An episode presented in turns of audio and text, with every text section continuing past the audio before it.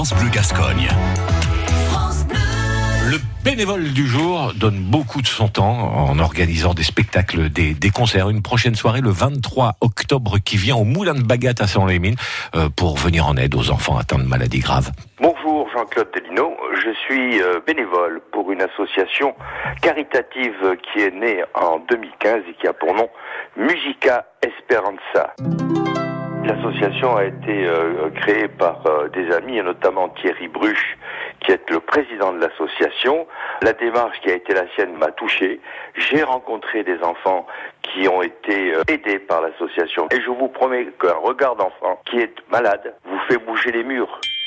C'est beaucoup d'argent qui sont investis et cet argent nous provient du don de chanteurs, de soirées, de landais, de landaises, enfin bref, quoi, de tout le monde pour que nous puissions aider ces familles. Les enfants, permettez-moi l'expression, c'est le carburant de cette association.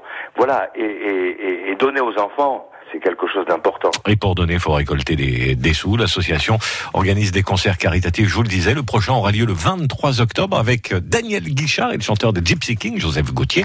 Ce sera au Moulin de Bagat le 23 octobre à donc Saint-Nom-les-Mines. Et à podcaster sur l'appli France Bleu